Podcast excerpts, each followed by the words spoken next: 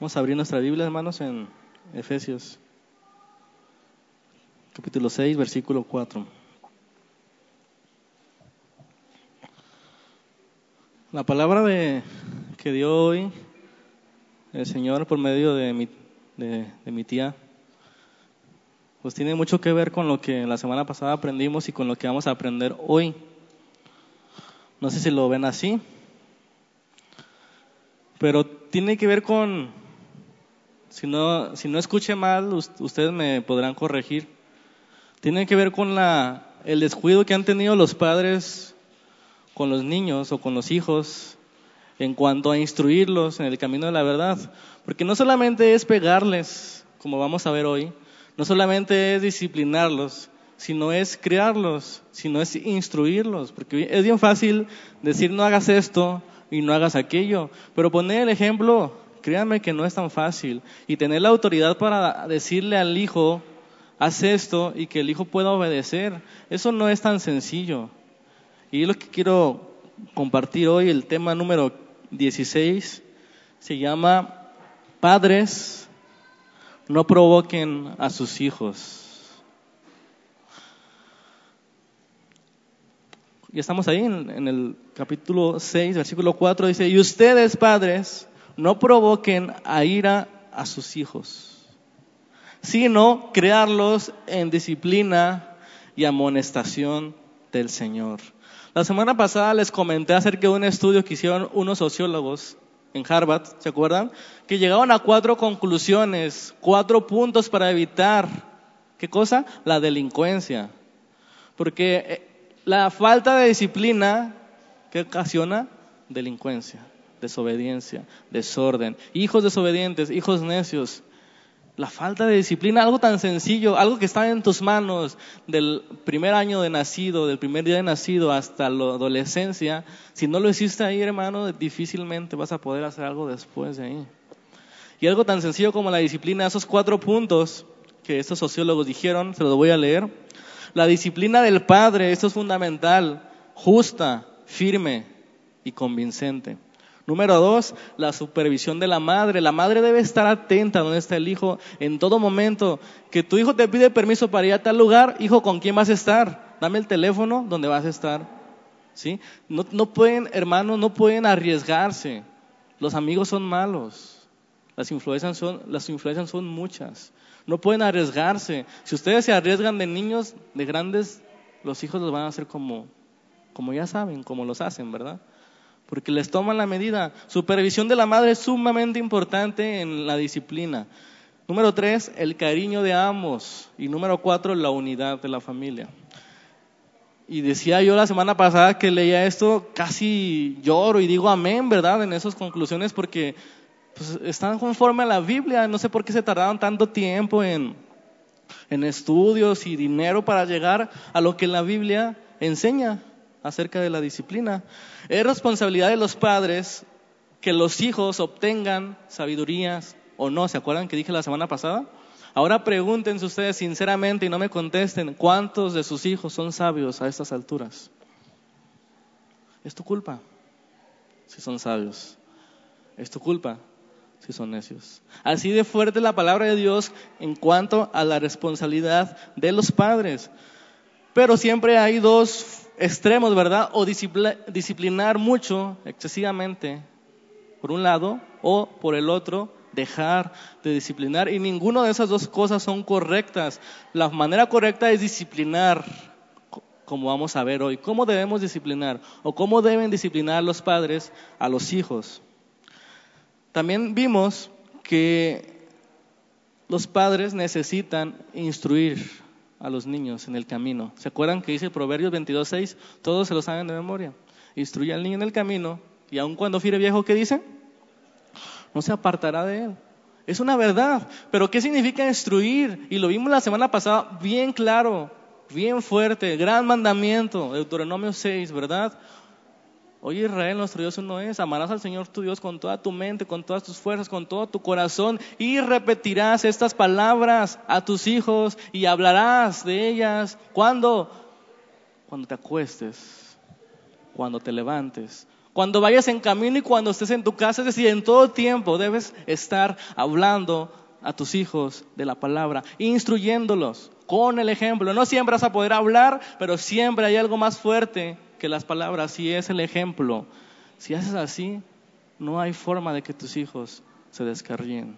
Es una promesa del Señor para el que instruye a su hijo. Pero la palabra fue clara de hoy. Han dejado de instruir en las mañanas, en las noches y en el día. Es algo tan sencillo. O sea, se habían a pensar eso. ¿Por qué, no, ¿Por no poner atención a la palabra? Hablarás de esas palabras. Hablarás de los mandamientos a tus hijos. Las repetirás. ¿Cuándo? En la mañana y en la noche. Seamos honestos. En el último mes, ¿cuántas, cuántas veces te has puesto a orar con tus hijos? En el último mes. No puede pasar algo más en la familia si no hay hombres que tomen esta responsabilidad, sacerdotes de su hogar que quieran inducir, que quieran instruir al niño en, en, el camino. No solamente es gritar, no solamente es pegarlos, es instruirlos, es enseñarles ese camino, es vivir el cristianismo, es llenarse del Espíritu y eso se va dando solo. Si uno es lleno del Espíritu, no olvidemos que es la clave de nuestra serie, ser llenos del Espíritu. Si uno es lleno de la palabra de Cristo, si el lenguaje de Dios está en nuestra mente, nuestra vida siempre va a estar emanando esa, eso que estamos comiendo. ¿Y cuántas veces hemos leído ese, ese, pasaje y lo hemos olvidado noches y mañanas de, enteras, meses enteros, sin pasar un tiempo instruyendo? Y de repente decimos, mi hijo me salió malo. ¿Has puesto atención a la voz de Dios? A lo que te correspondía, Padre. Entonces no salen malos los hijos, ¿verdad? Los padres es responsabilidad de ellos. ¿Qué más vimos la semana pasada? La, disciplina es una cosa entonces, una cuestión de vida o muerte. La disciplina correcta determina un hijo sea necio, sabio, un hijo sea delincuente o no. Así de sencillo y así de simple. Lo que vemos hoy en día en el cristianismo y en el mundo, ¿qué quiere decir? Falta de disciplina, exceso de disciplina, pero nunca la disciplina como el Señor. Sin embargo, hay dos caras, ¿verdad? Que, la semana pasada lo mencioné. Vamos a leer el versículo otra vez. Hay dos caras de la moneda. Un lado, ya, lo comenté, disciplinar excesivamente. Y el otro lado, dejar de disciplinar. Y aquí Pablo dice, ustedes padres no provoquen a ir a sus hijos, sino criarlos en disciplina y amonestación del Señor. Otra versión dice, ustedes los padres no hagan de sus hijos unos resentidos edúquenlos, más bien instruyalos y corríjanlos en el Señor, como el Señor lo haría. Esas palabras no provoquen, es lo mismo que encontramos en Colosenses 3:21. La palabra exasperar, ¿habían escuchado esa? Dice la, el versículo 21, padres, no exasperéis a vuestros hijos para que no se desalientan. ¿Qué significa eso? Significa irritarlos, desesperarlos, hacerlos enojar, causar un resentimiento. Los padres que no educan, que no, que no disciplinan correctamente, provocan un resentimiento en los hijos. Y es lo que vamos a ver hoy detalladamente. La disciplina que tú tienes que ejercer, Padre, tiene que ser de manera que no irrites a tus hijos o les provoques un resentimiento. Y eso es bien difícil de lograr. Porque quieras, hagan las cosas bien o no, los hijos siempre se enojan, ¿verdad? Porque no les gusta. Pero vamos a encontrar el equilibrio en esta mañana. ¿Cómo es la disciplina correcta entonces? ¿Cómo pueden ejercer los padres esta clase de disciplina de no dejar de disciplinarlos, de no dejar de castigarlos, por un lado, pero por el otro, sin provocarles irritación a sus hijos. La palabra que usa Pablo aquí para padres, ustedes padres, no es la misma que usó anteriormente en el versículo 1, cuando dijo, hijos obedezcan a sus padres. La primera, la versículo 1 habla de los padres de los dos, de ambos, mujer y hombre, ¿verdad? En el versículo 1 de Efesios 4, de 6, perdón. Y en este versículo 4 de Efesios 6 también dice, ustedes padres, no provoquen, está hablando exclusivamente a los hombres. ¿Por qué? Porque ya habíamos dicho muchas veces que la responsabilidad primaria de la disciplina de quién es? Del hombre. El hombre es la cabeza del hogar. El hombre es el que tiene la responsabilidad delante de Dios. Cuando ustedes van a una fábrica y hay supervisores que tienen un área de trabajo, ¿verdad? ¿Quién es el responsable de esa área de trabajo? El supervisor. Y si un trabajador hace algo malo, ¿de quién es la responsabilidad? Del supervisor. Definitivamente. Asimismo, el supervisor del hogar es el hombre. Y aquí Pablo le está hablando a ustedes hombres. Ustedes padres, no provoquen, no irriten, no causen un resentimiento en sus hijos. ¿Y por qué les habla a los hombres? Porque es más normal que un hombre tenga ese error, ¿verdad? De demostrar una autoridad más allá de la, de la verdad, de pasarse con la disciplina.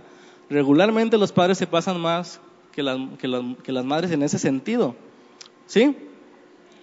Ok. Esa palabra exasperar significa provocar gran irritación. Provocar gran irritación o enfado o enojo, ¿verdad? Vamos a ver algunas cosas, vamos a ver algunos puntos por los cuales los hijos se irritan. Cosas que los padres deben evitar para no provocar enojo en sus hijos. Inciso A o número uno, como quieran pedirle cosas irrazonables. Los padres deben evitar pedir cosas irrazonables o irracionables, perdón. Irracionales o irrazonables, como sea. ¿Qué quiere decir esto? Que los padres deben considerar, deben asegurarse que los niños sean capaces de hacer lo que ustedes les mandan. Porque a veces los padres se equivocan. El niño tiene cinco años y el padre quiere que el hijo se esté una hora leyendo la Biblia. Es un niño de cinco años. Si tú no la lees una hora, ¿cómo la va a leer tu hijo una hora?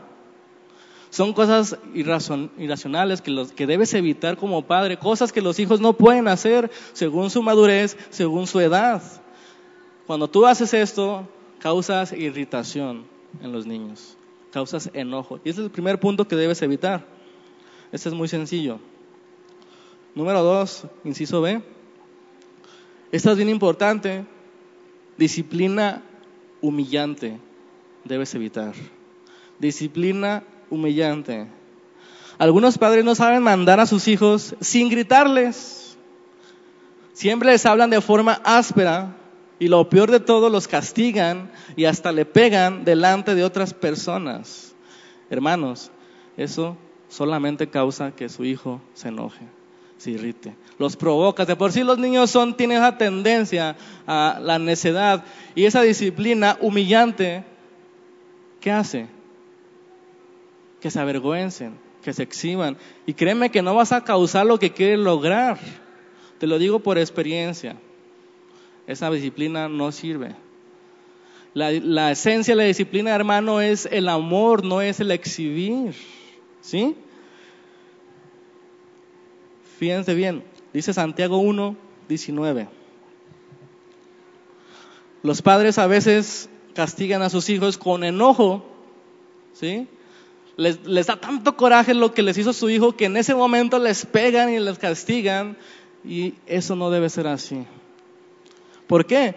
Santiago 1.19 dice, por esto, mis amados hermanos, todo hombre sea pronto para oír, tardo para hablar, ¿y qué? Tardo para irarse. Porque la ira del hombre no obra la justicia de Dios. Es terrible para un adolescente, sobre todo para un niño, verse expuesto delante de sus compañeros, delante de su escuela, la disciplina de su padre. Eso no está bien. La disciplina debe ser en privado. ¿Por qué? Porque la esencia de la disciplina es el amor, no es para, quién, para ver quién tiene la razón o quién es la autoridad, para ver quién manda. Es para corregirlo con amor. Si tú corriges enojado, hermanos, estás cometiendo un pecado. Si tratas de disciplinar a tu hijo estando lleno de cólera, con toda seguridad será mayor el daño que le haces que el bien que le haces. Vuelvo a repetir, cuando disciplinas a tu hijo lleno de cólera, con toda seguridad será mayor el daño que le haces que el bien. Fíjense bien, dice Martín Lloyd Jones, ¿qué derecho tiene de decir a su hijo, el padre, que necesita disciplina cuando obviamente él mismo la necesita? si no se puede controlar, si no tiene autocontrol del enojo, de la ira, él necesita primero la disciplina antes que su hijo. Interesante, ¿verdad? Entonces, la disciplina humillante es la que exhibe a los niños delante de la gente. Por favor, hermanos, llévatelo a otro lado, habla con él y pégale. Eso es lo correcto. Amén. No los veo muy convencidos. Pero bueno, ahí está. Si quieren tomar el consejo. Punto 3. O inciso C. La disciplina inconsistente, otra, otro punto clave. La disciplina inconsistente. Otra cosa que deben evitar los padres.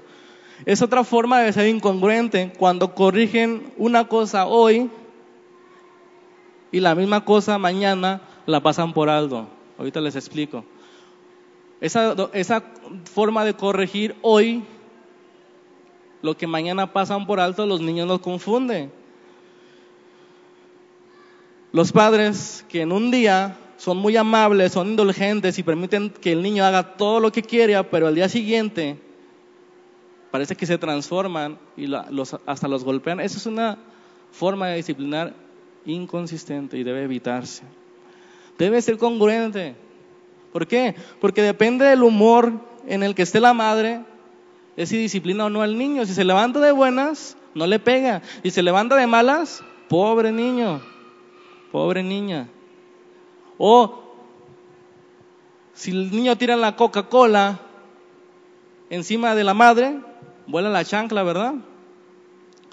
Pero si la tira en el piso no pasa nada. Ah, no, está bien, hijo. Recógela. ¿Se dan cuenta la incongruencia? El mismo acto en diferentes días no es castigado de la misma manera. A veces se pasa por alto, a veces se castiga, a veces se pega y depende si te afecta o no. Entonces, controlen su humor, señoras. Controlen su bipolaridad, su sentido del humor.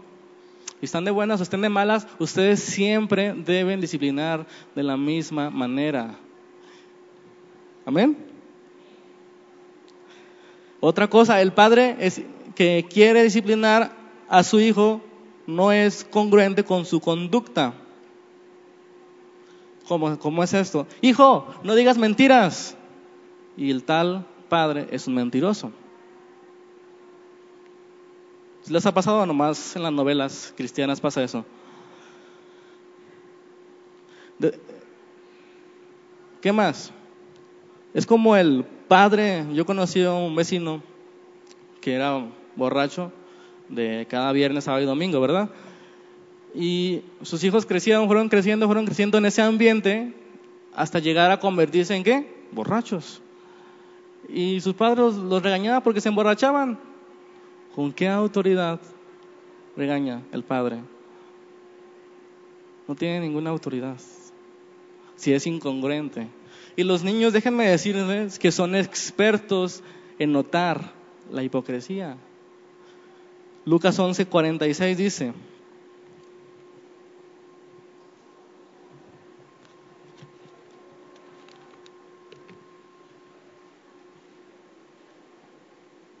Lucas 11, 46, y él dijo, hay de vosotros también intérpretes de la ley, porque cargas a los hombres con cargas que no pueden llevar, pero ustedes ni aun con un dedo las tocan. Ponían cargas esos hombres los intérpretes de la ley, ponían cargas que ni ellos podían llevar ni querían tocar. Así son los padres a veces. incongruentes. Le ponen tareas a sus hijos, hijo, tienes que leer tu devocional una hora cada día, ¿eh? si no, no sales a la calle. Y los padres no hacen su devocional. Es una incongruencia, es una hipocresía, con todo respeto. Y los niños, vuelvo a repetir, son expertos en detectar esa. Y ustedes se han dado cuenta, imagino que les han contestado. Los niños están mal en contestar, pero deben darse cuenta dónde comienza el error en ustedes, en el mal ejemplo. Y de repente encontramos, hijo, te he dicho mil veces que seas amable con la gente. ¿Qué incongruencia? Gritando, pidiendo que sea amable. O, este, no puedo decir malas palabras, pero imaginen, no, no, se las imaginen. Pi, hijo, te he dicho que no digas malas palabras. Pi, pi, pi, pi, eres un hijo. Pi, pi, pi. ¿Sí notan la incongruencia? Y eso pasa, no se hagan, no nos hagamos, no nos hagáis, ¿verdad? Como dice Chuy. No nos hagamos, eso pasa. Pedimos que no hagan algo cuando en ese mismo momento lo estamos haciendo al contrario. Eso no puede pasar, eso debes evitar. Si tú quieres ganarte el respeto, la autoridad de tus hijos, debes evitar ser congruente, debes evitar ser incongruente con tus actos. Si vas a pedir que no diga mentiras, asegúrate primero que no las digas tú. Si vas a pedir que cumpla con su devocional, asegúrate primero tú que Él te vea cumpliendo con tu devocional. No sirve de mucho para el niño pequeño esas palabras, esas órdenes, si no ve en el Padre la misma disposición. Otra cosa que provoca ira, no es el siguiente punto, dentro del mismo es prometer y no cumplir. ¿Cuántos dicen amén, hijos?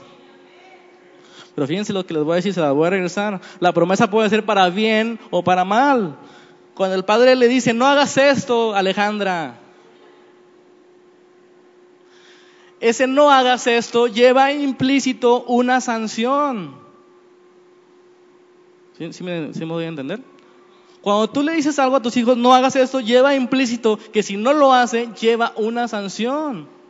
Y se les olvida a los padres.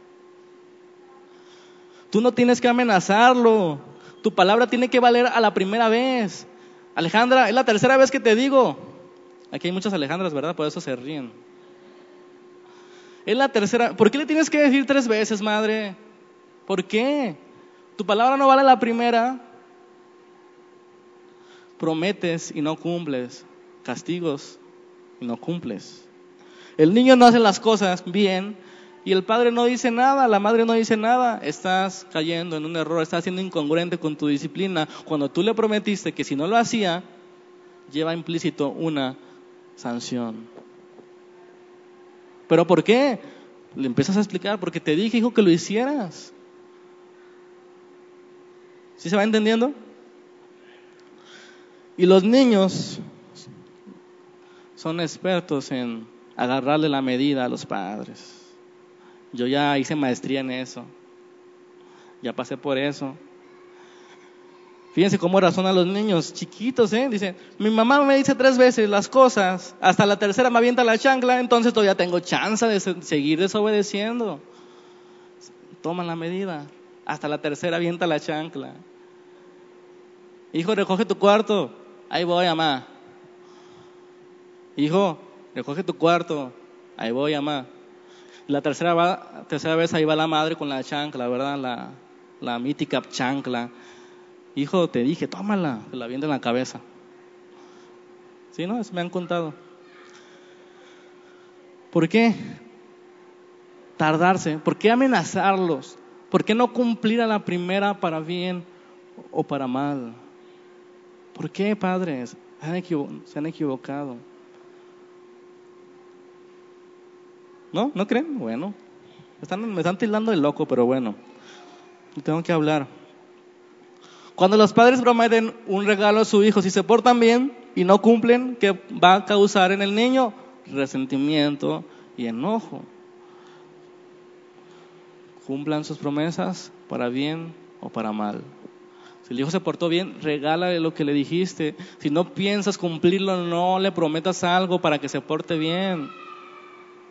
Si no puedes cumplirlo, no le prometas algo para que se porte bien. Así como hay unos padres que dicen, como no lo va a lograr, pues le voy a prometer algo muy grande, ¿verdad? Y resulta que sí lo logra el chamaco. No, si no piensas cumplirlo, no lo prometas. Punto número qué? Cuatro. Ese es el favorito de Jacob, el favoritismo en el hogar. Favoritismo. Levanten las manos los niños consentidos. Yo no vi, ¿no?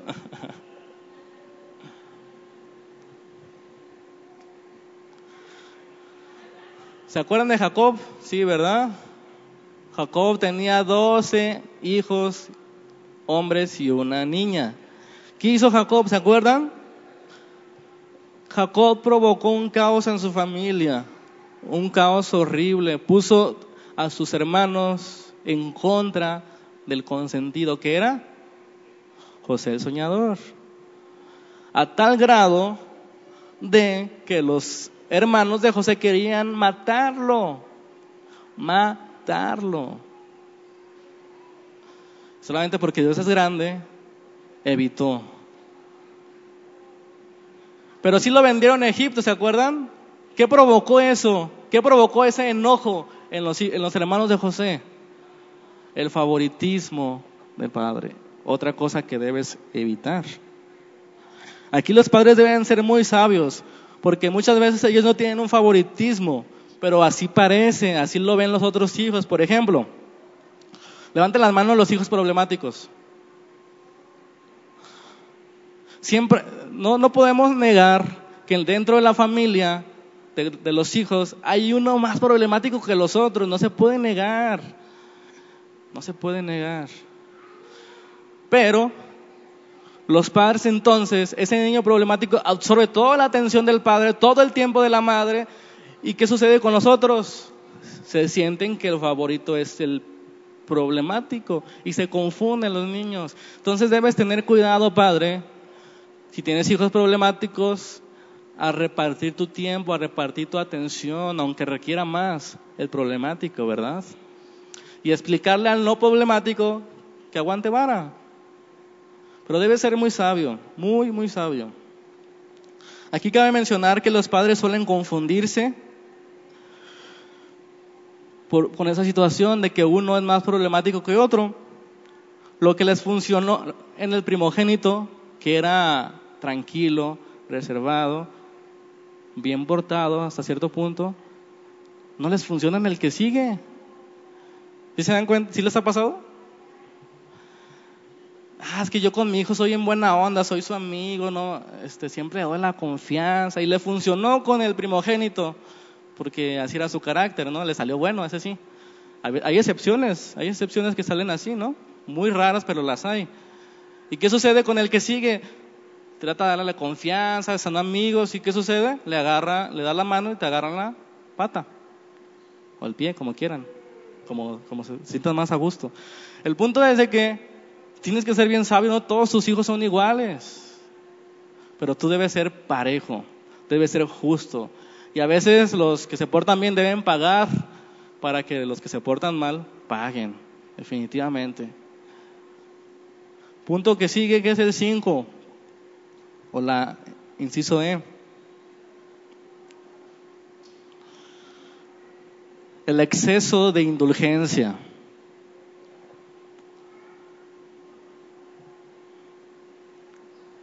¿Qué significa esto?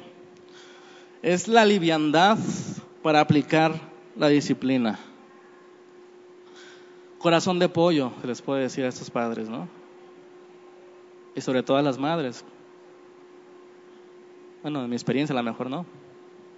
Corazón de pollo. Y aunque parece extraño, esta situación también causa irritación en los niños. ¿Por qué? Padres que lo permiten todo, todo lo justifican, nunca estorban en la conducta necia. ¿Y qué hacen en sus hijos? Hijos caprichosos que les dan todo. Hermanos, estás provocando a ira. Estás construyendo, es transformando un monstruo.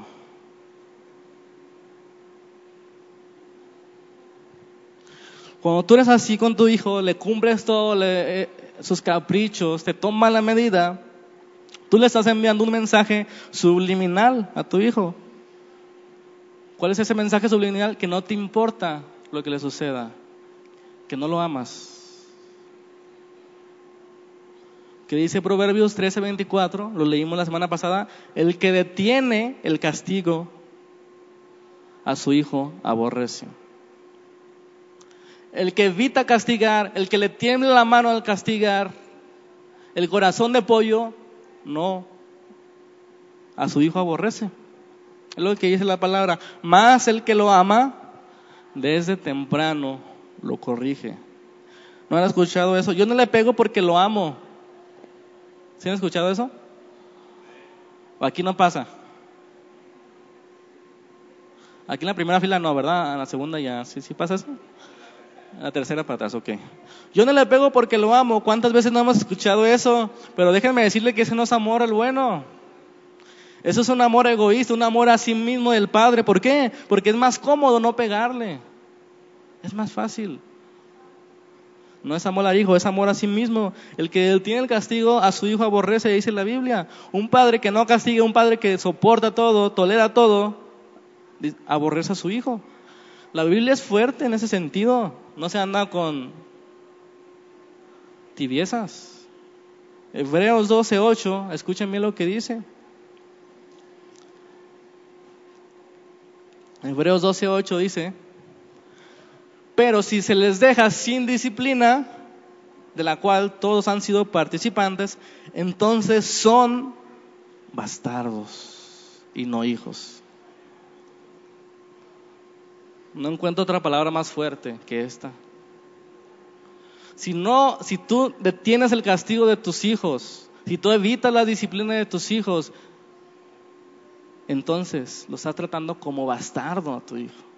¿Qué es un bastardo? Un hijo ilegítimo, un hijo fuera del matrimonio, un hijo que no hay tanto apego en la familia. Así, así estás tratando a tu hijo. Eso estás tratando de decir, es un bastardo, no me interesa si, si llegas a la sabiduría o no. Es lo que dice la Biblia, qué fuerte. La Biblia dice que los hijos que no tienen disciplina son bastardos. Wow. Qué feo, ¿no? Yo creo que no ha habido una época en la historia humana como la actual. ¿Cuál? ¿En qué, ¿A qué me refiero? En la que los hijos tienen tanta libertad, tanta permisibilidad, tanta tolerancia, tanta falta de castigo. ¿Están de acuerdo conmigo? No ha habido una época como esta en la que los hijos tienen tanta libertad, tolerancia. ¿Y qué sucede? ¿Cuál ha sido el resultado? ¿Hijos más mansos o hijos más necios? Fuerte. Hijos más necios. Cuando la disciplina escasea, se manifiesta hijos más airados, hijos más desconformes, hijos más descontentos. Nunca ha habido una generación como esta cuando los hijos le responden a los padres descontentos, desconformes, enojados, se ponen al tú por tú los hijos, casi te meten una cachetada y luego están más grande que tú ya. ¿Por qué? Faltó disciplina correcta los provocaste a ira. Proverbios 29:15 dice, la vara y la corrección dan sabiduría. La vara y la corrección dan sabiduría. ¿Te lo aprendiste, Padre? Yo creo que sería bueno que llegues a tu casa y lo pongas ahí en el refrigerador o en la sala con letras de oro y chispitas de chocolate. La vara y la corrección dan sabiduría. Que no se te olvide.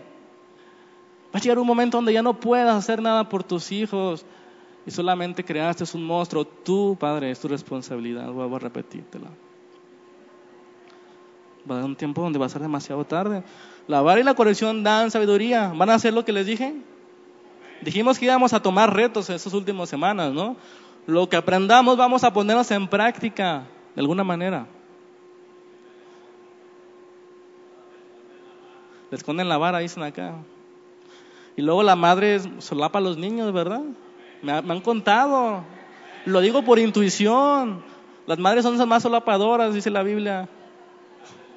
La Biblia, la Biblia mexicana, ¿verdad? Madres, por favor, comuniquen con sus esposos, no sean solapadoras, están creando monstruos.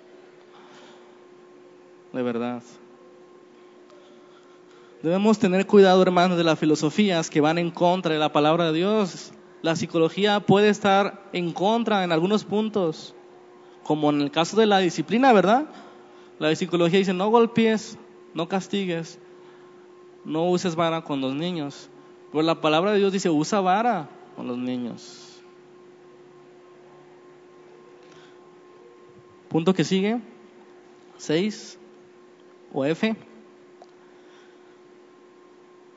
El exceso de disciplina, ya lo habíamos comentado, ¿verdad? El exceso de disciplina es otra cosa que debes evitar, Padre. Esta es la otra cara de la moneda. Fíjense la lógica de algunos padres, ¿cuál es? La disciplina es buena. ¿Cuántos dicen amén? Entonces hay que disciplinar mucho a los niños todo el tiempo, disciplina, disciplina, disciplina, ¿verdad? ¿Hay que sí, hermanos? Amenazan a sus hijos continuamente, le pegan por cualquier cosa y cuando le pega lo hace con fuerza desmedida. Él piensa que la disciplina debe ser todo tiempo, siempre. Pero tanto peca el que no disciplina como el que disciplina además, ¿verdad? Fíjense bien, así como la falta de disciplina es dañina, dañina, perdón, así es también el exceso de ella. Hay padres que solo hablan para corregir a sus niños, nunca hablan con ternura, nunca, ponen nunca se ponen a platicar con sus hijos, nunca les dices a tus hijos que los amas, nunca les das un abrazo, un beso, un regalo. Siempre estás gritando, siempre estás corrigiendo. Eso debe evitarse. ¿Qué causan los niños? Irritación. No puedes tener confianza en ese hombre que siempre está gritando, no tienes confianza para decir las cosas. ¿Por qué? Porque te suelta una cachetada. No le contestes a tu padre, hija de tu madre. Está rimó, ¿verdad? Pero escuchen bien, cuando un padre es tierno con su hijo, y constantemente le está diciendo que lo ama, que lo apoya y lo anima, los hijos reciben fácilmente la amonestación cuando sea necesaria. Cuando eres tierno, cuando le dices que lo amas, cuando la abrazas, cuando le das la confianza. No la misma confianza que tiene con tus amigos de darle sopes y decirte como quieras, no, una confianza de que él pueda hablar, de que él pueda expresarse. Porque a veces el niño o tú lo castigas y no escuchas lo que él tiene que decir, no escuchas su defensa. Alguien te da el chisme y regularmente hay un niño en la familia que es bien diantre, ¿verdad? Dan chismes falsos. Y llega el padre y tómala. Pues, ¿Qué, hubo? A mí me pasó una vez así. Yo, ¿qué pasó? ¿Qué pasó? Vamos a. ¿Qué hice? ¿Qué pasó? ¿Qué sucedió? ¿Por qué me.? ¿No le pegaste ¿no le pegaste a tu hermana? No. Y ya después se arrepienten, ¿verdad? Deben escucharlos, debe haber esa confianza. Siempre teniendo el equilibrio de que los niños siempre van a buscar agarrarte la onda, ¿verdad? Ok. La verdadera disciplina se basa en el entendimiento. ¿Qué quiero decir con esto? que la disciplina o la causa de que tú disciplines a un niño siempre tiene una explicación. Nunca es porque yo digo. ¿Por qué me pegaste? Porque yo digo. No, siempre debe haber una razón. Siempre debes explicarle que lo haces con amor y él debe verte que no estás enojado. Porque si te ve todo así enojado, así te conviertes en Hul, te hago con amor, hijo, ahí sí. No, debes hacerlo con amor. Debe ver él que te duele que, lo, que le pegues en sus nalguitas porque esa parte parece ser diseñada, ¿verdad? Para, esa disciplina. No les pegues en la cabeza. De por sí, ¿cómo estamos? Si nos pegan en la cabeza, no. Ya pues, vamos a ponernos serios. Punto que sigue, ¿cuál vamos? Siete. G. Los padres deben evitar siempre criticar cuando algo sale mal y no animarlos cuando hacen algo bien. Los padres deben evitar criticar siempre cuando hacen algo mal y no animarlos cuando hacen algo bien. A ver si me entendí. A ver si me expliqué. Te les explico más sencillo. El padre debe reconocer cuando el hijo hace algo bien. No siempre es regaño, no siempre es exhortación, no siempre debe salir la chancla volando. Debe reconocer que los hijos hacen algo bien. Si tú nunca reconoces que hacen algo bien, vas a traumar a tus hijos. Vas a parecer un justiciero y no un padre amoroso. Amén. Fíjense bien aquí, no sé si les ha pasado, pero nunca castiguen a sus hijos por una torpeza de ellos, una torpeza física. Yo he visto que las madres, el hijo se, tropieza y se cae y le, la rematan pegándole. Oye, ¿por qué le pegan? Si el niño tiene problemas con su caminar o si se le caen las cosas fáciles, ¿por qué le pegas por una torpeza?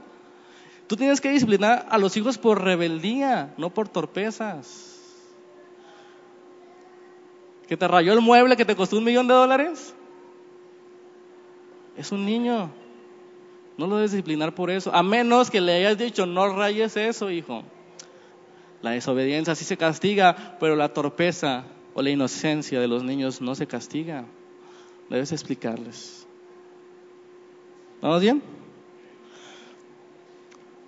Es como lo que le comenté al principio. Si el niño le pides, hijo, pásame la, la salsa, ¿no? Y el hijo te la pasa y se le cae. Y la madre le, le, suelta un guamazo, como dicen aquí. ¿Por qué le sueltan un guamazo? Ya nunca te va a querer pasar nada. Agárralo tú. Y aparte son bien criticonas las madres. Nunca le das gusto. No metas la mano ahí, agárralo de afuera. La, hasta me hacen enojar. Me acordé de mis tiempos de hijo.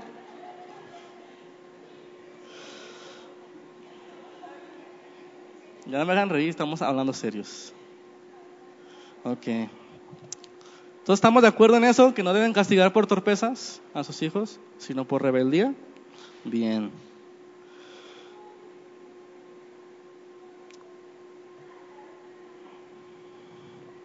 Deben entonces, hermanos, equilibrar. Reconoce lo que el niño hace bien, aliéntalo, anímalo, premialo, habla con él. Sí, es lo que veíamos la semana pasada, lo que dice la psicología. Razona con tus hijos, piensa. Pero la psicología se equivoca en que no debes usar la vara. Y, deben ser las dos cosas, hablar con tus hijos, este, incentivarlos positivamente, darles un regalo cuando se portan bien. Y cuando se portan mal, obviamente ahí sí, a veces es necesario los gritos, pero no, necesariamente, ¿verdad? Grito no significa autoridad.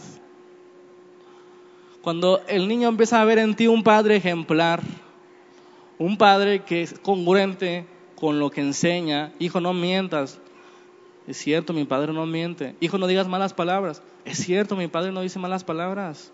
Hijo, ora, por favor, ora antes de comer y después de ir al baño. Ah, no, eso no, ¿verdad? Ora antes de dormirte. Y él te ve que oras, sí, sí, es congruente, empieza a haber una congruencia y cuando tú le dices, hijo, por favor, te lo digo con amor, eso no está bien.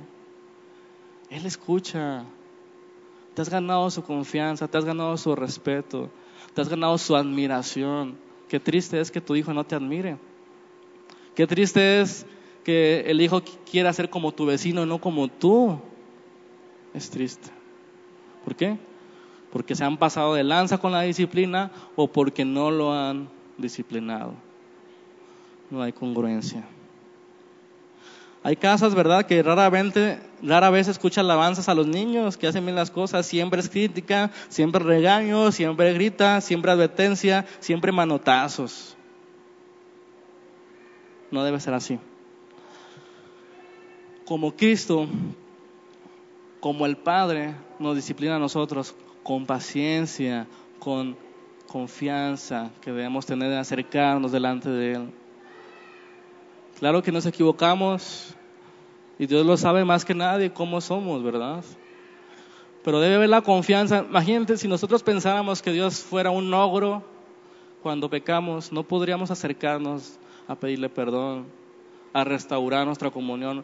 Obviamente Dios se pone triste, pero no es un ogro así como muchos padres lo son cuando sus hijos pecan o se equivocan y hasta lo desheredan, ¿verdad? Ha habido casos que padres desheredan a sus hijos porque su hijo o su hija fue un desastre, una cualquiera, un drogadicto. Pero que déjenme decirles que Dios nunca nos va a desheredar. Dios al que ama disciplina. Y no hay forma ninguna absoluta de que a Dios se le escape uno de sus hijos sin disciplina. Así que tú, si, si, tú eres tu hijo, tarde o temprano va a llegar la disciplina de una manera o de otra.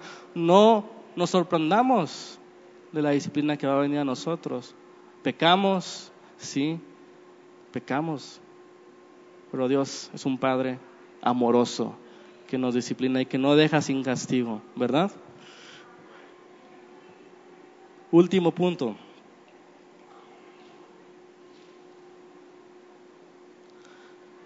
Debes evitar el egoísmo, Padre.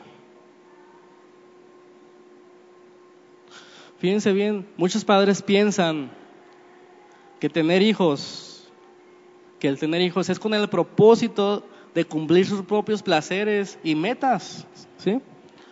Piensan que los hijos tienen un sello de su propiedad y son para su uso personal. Es el tipo padre que impone su propia personalidad, sus propios gustos sobre su hijo. Y los gustos de sus hijos no importan. Hijo, yo quiero que seas doctor. Hijo, yo quiero que seas futbolista como tu padre, ¿eh? como tu abuelito. Y el hijo ni le gusta el fútbol. Son tuyos, pero no tuyos. No sé si me explico.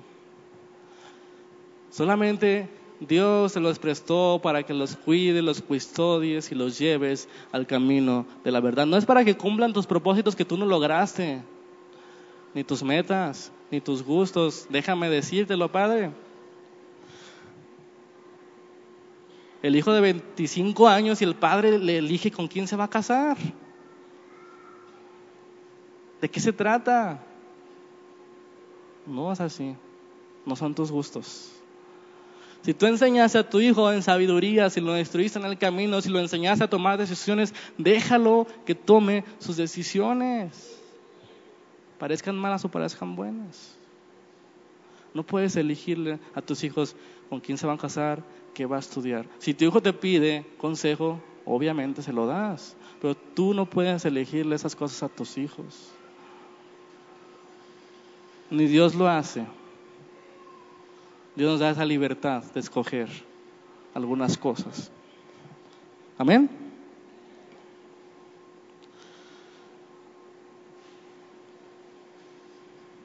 Bueno, pues estas son las causas.